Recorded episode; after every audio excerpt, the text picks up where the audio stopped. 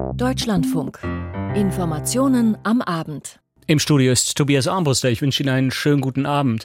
Deutschland kann sich ja gerade über einen Mangel an Baustellen nicht gerade beklagen. Stichwort Fachkräftemangel, Digitalisierung, Energiewende.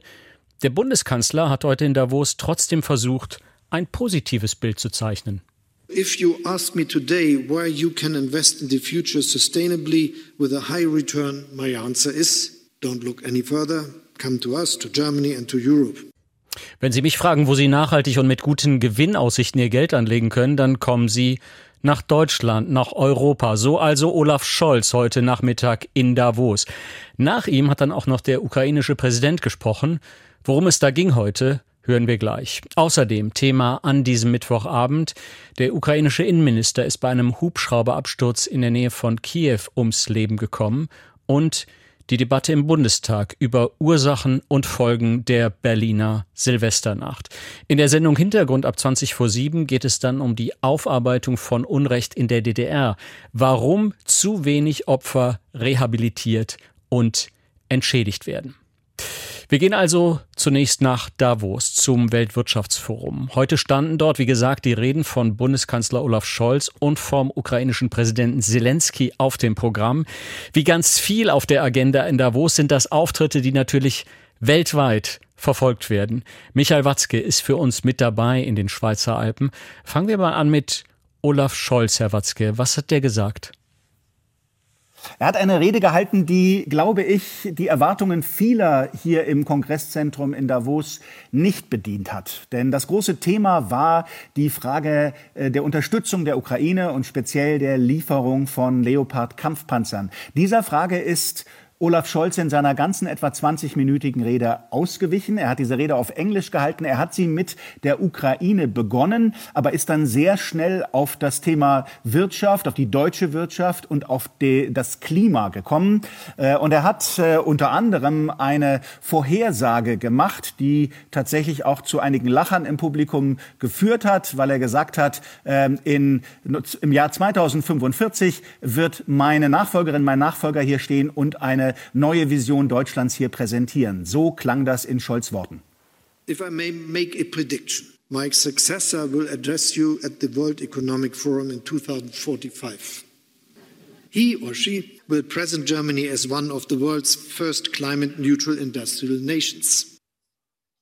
Und dann hat Olaf Scholz diese Vision ausgeführt. Er hat gesagt, Deutschland wird dann kein CO2 mehr erzeugen. Deutschland wird eines der äh, saubersten und klimafreundlichsten Länder auf der Welt sein. Es gab ein Lachen deshalb, äh, weil er eben gesagt hat, mein Nachfolger. Und da haben viele schon einen Nachfolger gesehen oder eine Nachfolgerin, die sehr viel früher ähm, äh, Nachfolgerin werden könnte. Und auch Klaus Schwab, der WEF-Gründer, hat das dann in äh, einer kurzen äh, Session, einem, einem kurzen Gespräch mit Scholz aufgenommen genommen und darüber gelacht. Also, Scholz hat vor allem Wirtschaft gesprochen. Die Menschen hier hätten lieber Außenpolitik gehört. Michael Watzke, die Bundesregierung ist ja mit mehreren Ministern in Davos dabei. Wie präsentiert sich denn Deutschland insgesamt bei diesem Weltwirtschaftsforum? Als eine große Delegation, als eine Delegation, die immer wieder das Thema Klima nach vorne stellt und sagt, das ist das wichtigste Thema, auch wenn es andere möglicherweise vergessen. Das zieht sich durch alle äh, äh Podien, äh, auf denen hier deutsche Politiker waren. Das waren gestern äh, äh Wirtschaftsminister Habeck, der über das äh, Wiederankurbeln der Wirtschaft und des Handels gesprochen hat. Das war gestern der Bundesfinanzminister Lindner, der über Inflation und Lebenshaltungskosten gesprochen hat. Und interessanterweise Interessanterweise haben sowohl die beiden gestern als auch Olaf Scholz, der Bundeskanzler, heute eines erwähnt, das schien allen dreien sehr wichtig zu sein, nämlich, dass Deutschland es geschafft hat, innerhalb von wenigen Monaten, acht bis zehn Monate, zwei LNG-Terminals im Norden Deutschlands zu bauen, also Flüssiggasterminals, die dabei helfen, die Abhängigkeit vom russischen Gas zu reduzieren. Alle haben das genannt, alle haben gesagt, wir haben sonst immer so lange gebraucht, um Flughäfen zu bauen. Jetzt sind wir schneller in Deutschland. Und Olaf Scholz mhm. hat das heute die Deutschland Deutschlandgeschwindigkeit genannt, die es jetzt in seinem Land, in unserem Land wieder gäbe. Nach Scholz kam dann heute auch noch der ukrainische Präsident mit seiner Rede per Video. Welche Botschaft hatte er dabei? Das ist interessant, dass er ein bisschen das, was Scholz vorher gesagt hat, aufgenommen hat in seiner freigehaltenen Rede, während Olaf Scholz sie abgelesen hatte. Und äh, Zelensky hat tatsächlich das Thema Zeit genommen und gesagt, wir haben keine Zeit mehr in der Ukraine. Uns läuft die Zeit davon. Wir müssen uns beeilen. Jede Minute zählt und jede Minute, die wir bestimmte Waffen nicht haben, bezahlen wir mit Leben. So klang das in Zelenskys Worten. When the evil seeks revenge, the world needs resolve and speed.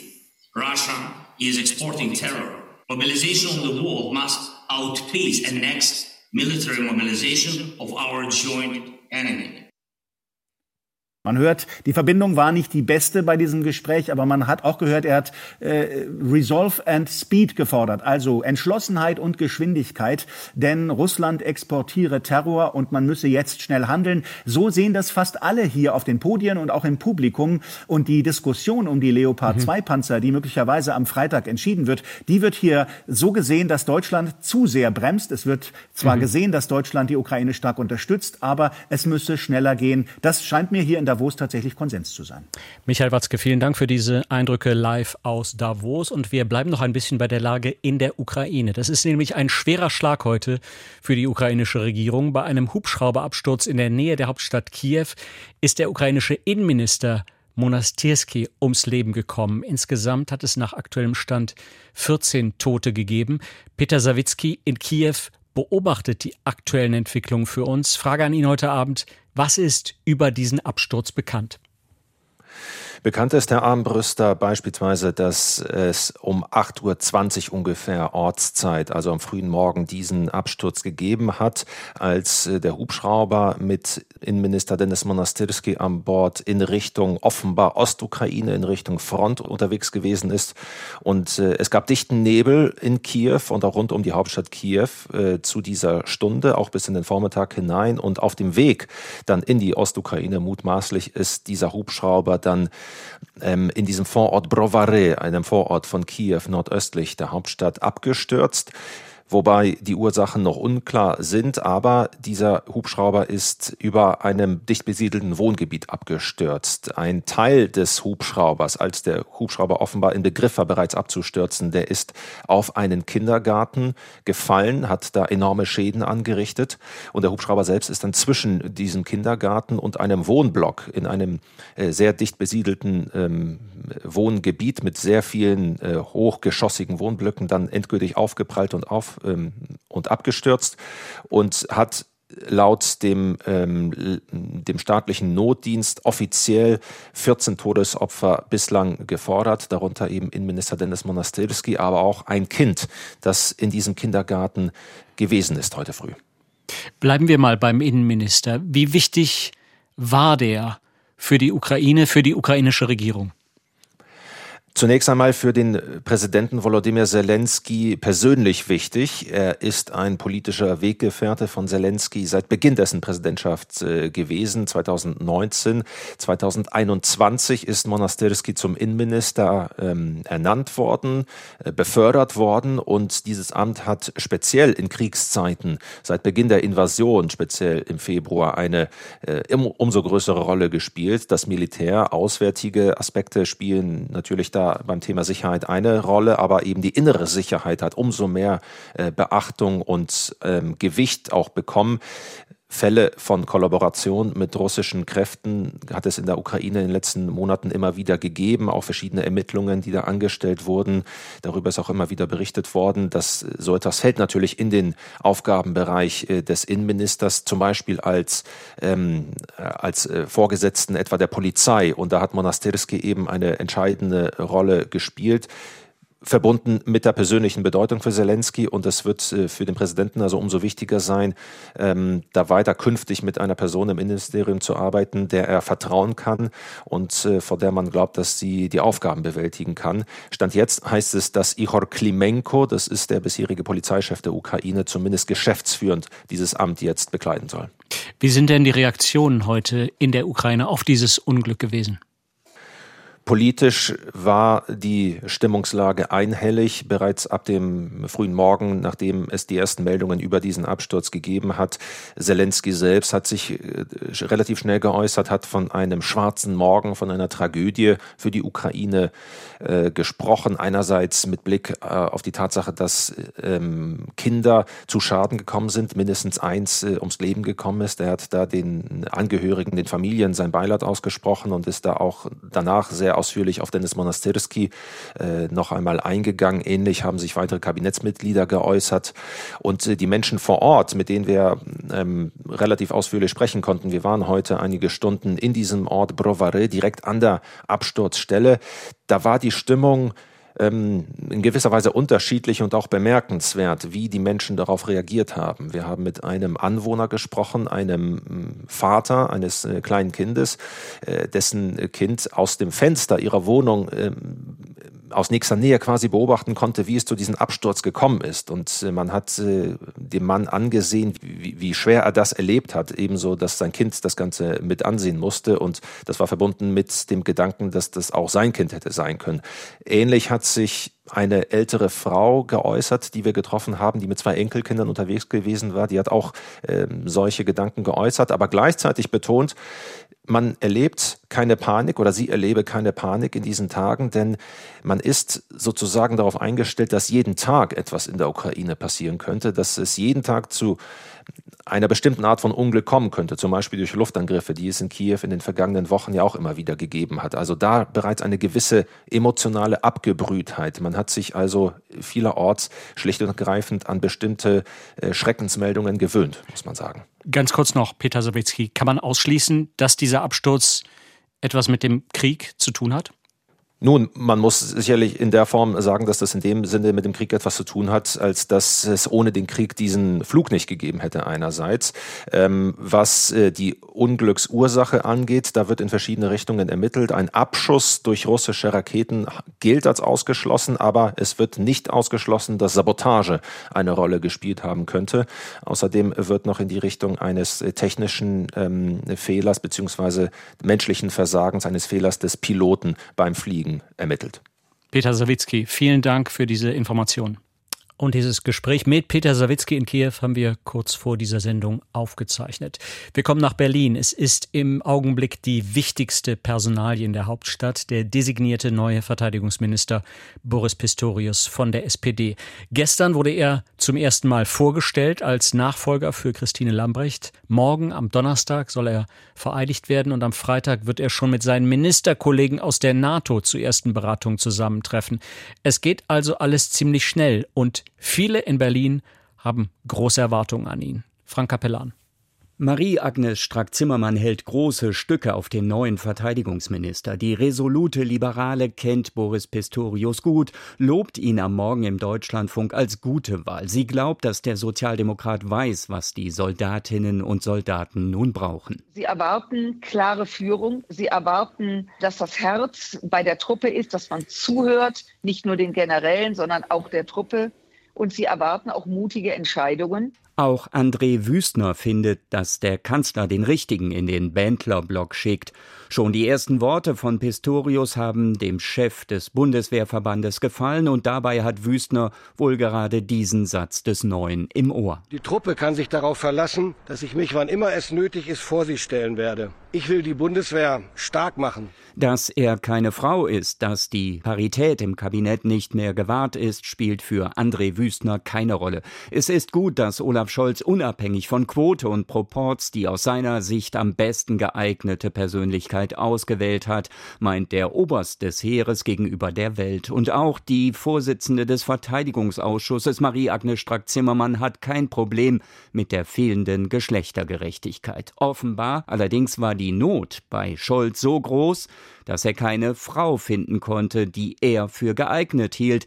Er musste sein Versprechen brechen und bringt die Sozialdemokraten unter Rechtfertigungsdruck. Die Verantwortung trägt nun auch die FDP, meint Katja Mast, Geschäftsführerin der SPD-Bundestagsfraktion. Die FDP hat auf jeden Fall keine quotierten Kabinettsmitglieder von Anfang an. Das hatten wir als SPD. Der Kanzler hat ja für die SPD einen quotierten Vorschlag gemacht. Die Parität ist wichtig, bleibt wichtig. Olaf Scholz hat sie zu Beginn des Kabinetts auch durchgesetzt. Wir wussten, dass wir in ganz schwierigen Abwägungsfragen jetzt gerade sind. Aber an dieser einen Stelle ist diese Entscheidung jetzt richtig. Versichert der Parteivorsitzende Lars Klingbeil im ARD-Gespräch. Doch auch er weiß, dass es insgesamt nicht nur in seiner SPD an qualifizierten Frauen mit Regierungserfahrung fehlt, auch und gerade im Bereich der Außen- und Verteidigungspolitik. Katja Mast will das Problem nun langfristig angehen. Schon bei der Aufstellung der Kandidaten für den Bundestag braucht es aus ihrer Sicht eine Quote. Wir werden ja auch neben der Verkleinerung des Deutschen Bundestags weitere Debatten führen, auch zur Parität im Deutschen Bundestag. Da würde ich mir quotierte Listen wünschen,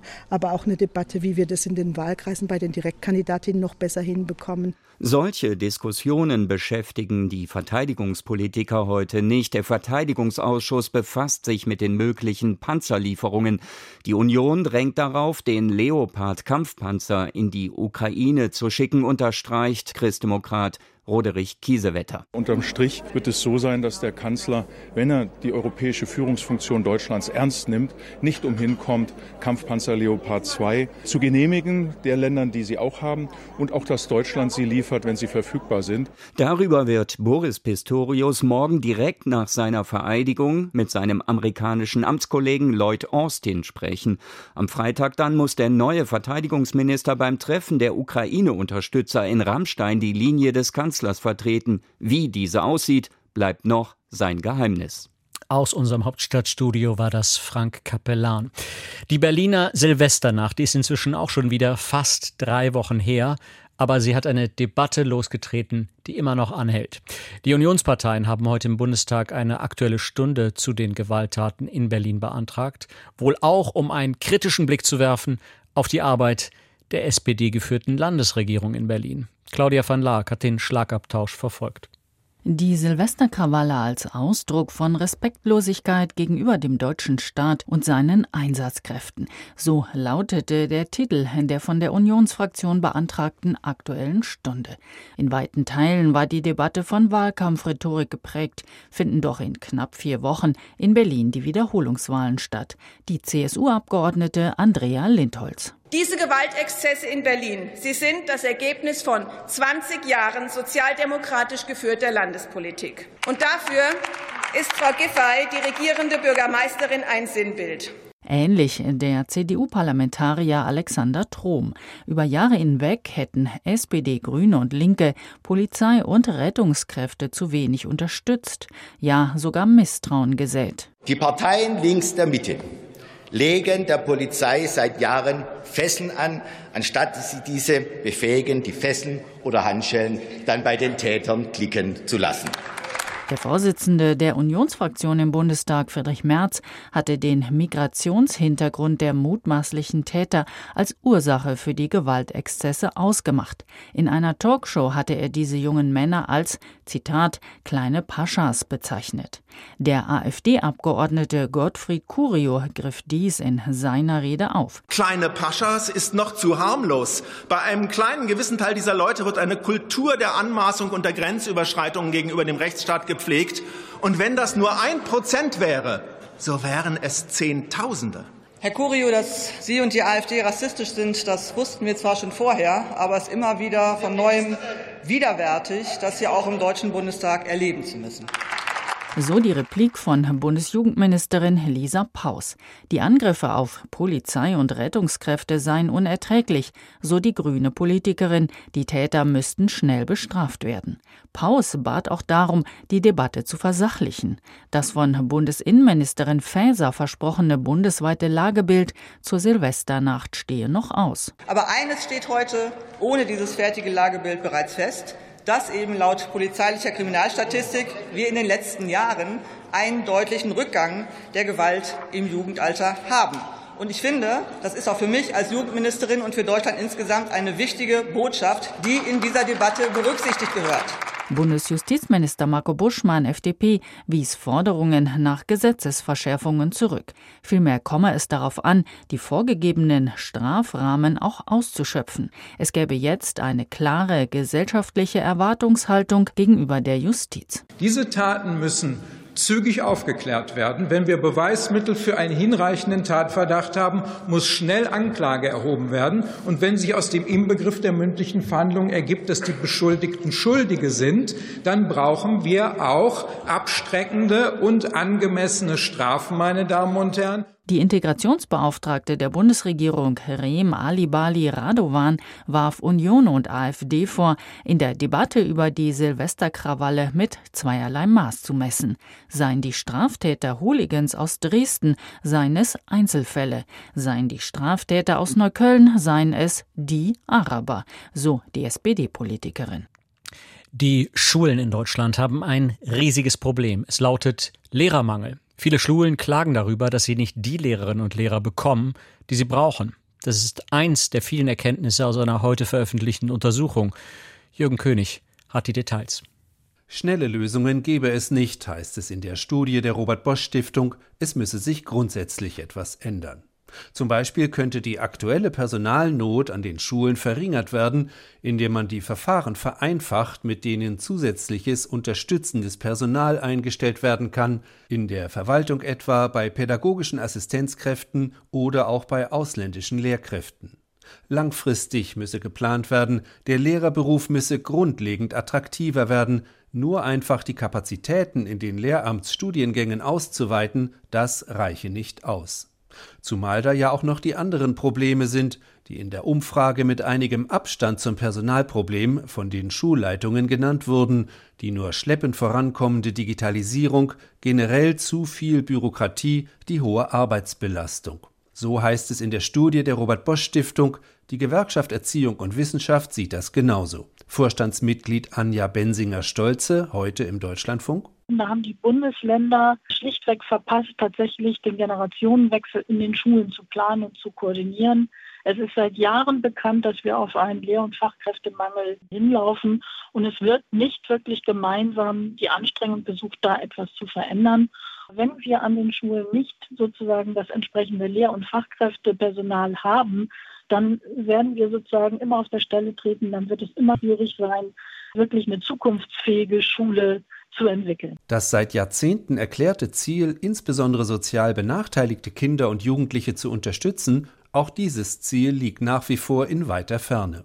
Bei über einem Drittel der Schülerinnen und Schüler sehen die Schulleitungen einen deutlichen Lernrückstand, doch an Schulen in sozial benachteiligter Lage sind es rund zwei Drittel der Kinder und Jugendlichen, trotz des Corona-Aufholprogramms des Bundes von zwei Milliarden Euro. Warum gerade diese Schulen immer wieder besonders schlecht abschneiden, erklärt Anja Bensinger-Stolze so. Weil wir im Moment nicht dort am meisten investieren. Wir geben sozusagen das Geld mit der Gießkanne aus, aber gucken nicht ganz genau hin, wo wird es denn wirklich auch benötigt. Der gravierende Lehrkräftemangel war auch zentrales Thema in der heutigen Bundestagsdebatte über den nationalen Bildungsbericht.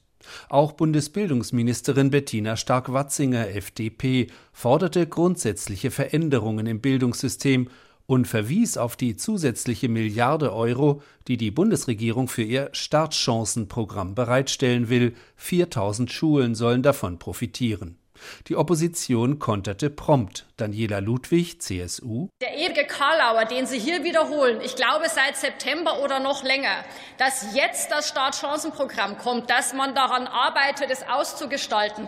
Ehrlich gesagt, ich kann es nicht mehr hören. Kommen Sie raus aus Ihrem Ankündigungsmodus und machen Sie konkrete Dinge für die Kinder und Jugendlichen in diesem Land. Die Linke verwies auf die Ökonomisierung, mit der das Bildungssystem kaputt gespart worden sei, und forderte zudem eine Abschaffung des Kooperationsverbotes. Die Regierung lobte, wie erwähnt, das Erreichte oder Geplante, wirklich neue Erkenntnisse zeitigte die Debatte nicht, manche Reden meinte man so oder so ähnlich schon früher gehört zu haben. Schnelle Lösungen sind derzeit offenbar wirklich nicht zu erwarten. Aus Berlin war das Jürgen König und wir gehen in die USA. Da müssten eigentlich im Augenblick die Republikaner im Fokus der Kritik stehen, nach dem tagelangen Hin und Her um den parteiinternen Streit um die Wahl von Kevin McCarthy zum Speaker im Repräsentantenhaus. Aber unter Rechtfertigungsdruck sind gerade vor allem die Demokraten wegen der Affäre um geheime Dokumente in der Garage von Joe Biden. Viele in seiner Partei sind deshalb gerade sauer auf den Präsidenten, wie Claudia Sarre berichtet. Inkompetenz und Chaos im Weißen Haus. Seit Tagen hagelt es Kritik von allen Seiten am Umgang von US-Präsident Biden mit vertraulichen Unterlagen, zunehmend auch aus dem eigenen Lager. It's certainly embarrassing, right? I mean, it's embarrassing that you would find a small number of documents. Einfach nur peinlich, dass man diese kleine Zahl an Unterlagen bei ihm gefunden hat, so Debbie Stabenow, demokratische Senatorin aus Michigan bei NBC. Bei anderen, etwa dem Demokraten Adam Schiff, der seinerzeit das Amtsenthebungsverfahren gegen Trump geleitet hat, wächst der Unmut über das Krisenmanagement des Weißen Hauses. Er forderte bei ABC mehr Transparenz und eine umfassende Schadensfeststellung, so wie nach der Hausdurchsuchung bei Ex-Präsident Trump. Ich denke, der Kongress sollte beide Situationen in der gleichen Weise behandeln. Das heißt, wir müssen vom Geheimdienst darüber informiert werden, ob ein mögliches Risiko für die nationale Sicherheit besteht, wo genau sich die Dokumente befanden und was für Informationen sie enthalten. Das herauszufinden wird Aufgabe des Sonderermittlers Robert Hur sein, den das Justizministerium mit dem Fall beauftragt hat. Nicht nur die Schlampigkeit von Biden bzw. seinem Team im Umgang mit den geheimen Papieren führt zu Verdrossenheit bei den Parteimitgliedern, sondern vor allem auch die Kommunikationsstrategie des Weißen Hauses, das Informationen nur zögerlich und obendrein nur scheibchenweise veröffentlicht hat. Claudia Sarre berichtete. Das Europäische Parlament ringt immer noch mit der Aufarbeitung des Korruptionsskandals um die ehemalige Vizepräsidentin Eva Kaili und mehrere Abgeordnete. Heute hat das Parlament in Straßburg nun erstmal einen Nachfolger für Kylie gewählt. Die sitzt ja nach wie vor in Untersuchungshaft. Klaus Remme hat die Wahl für uns beobachtet. Wer ist denn der Neue?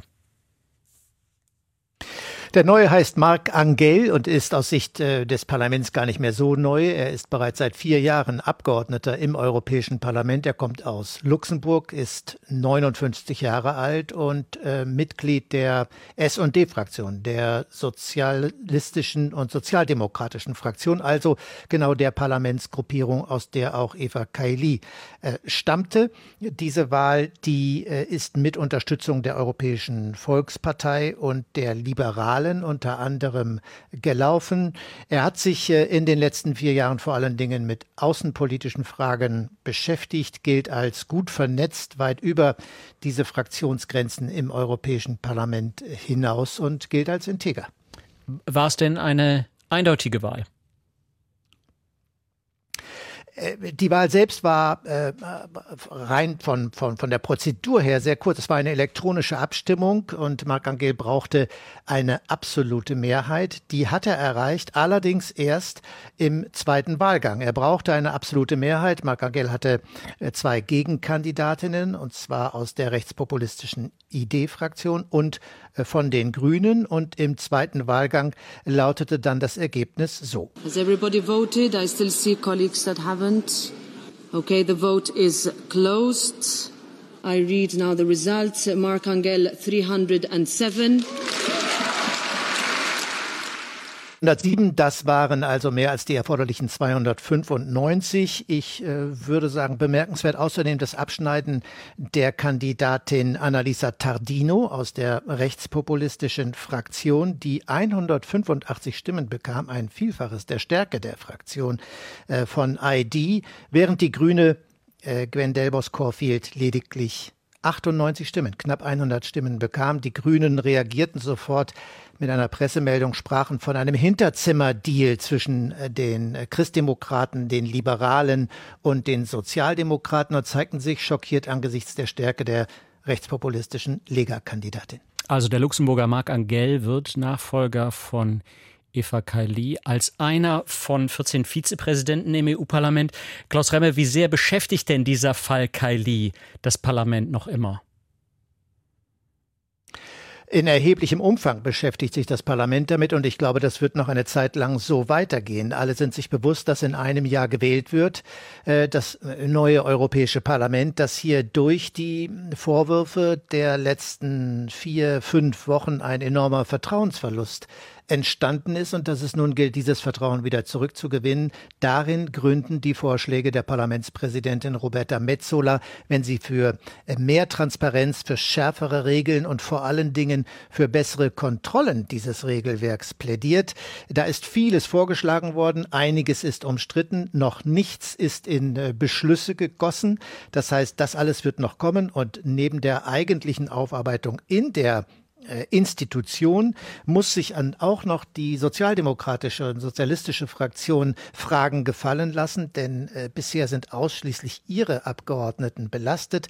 Eine interne Untersuchung, Herr Ambrüster, wurde bereits angekündigt, doch die Strukturen oder die personelle Besetzung dieser äh, Untersuchungs, äh, wie soll man sagen, dieses Untersuchungsausschusses innerhalb der Fraktion, die ist noch nicht bekannt.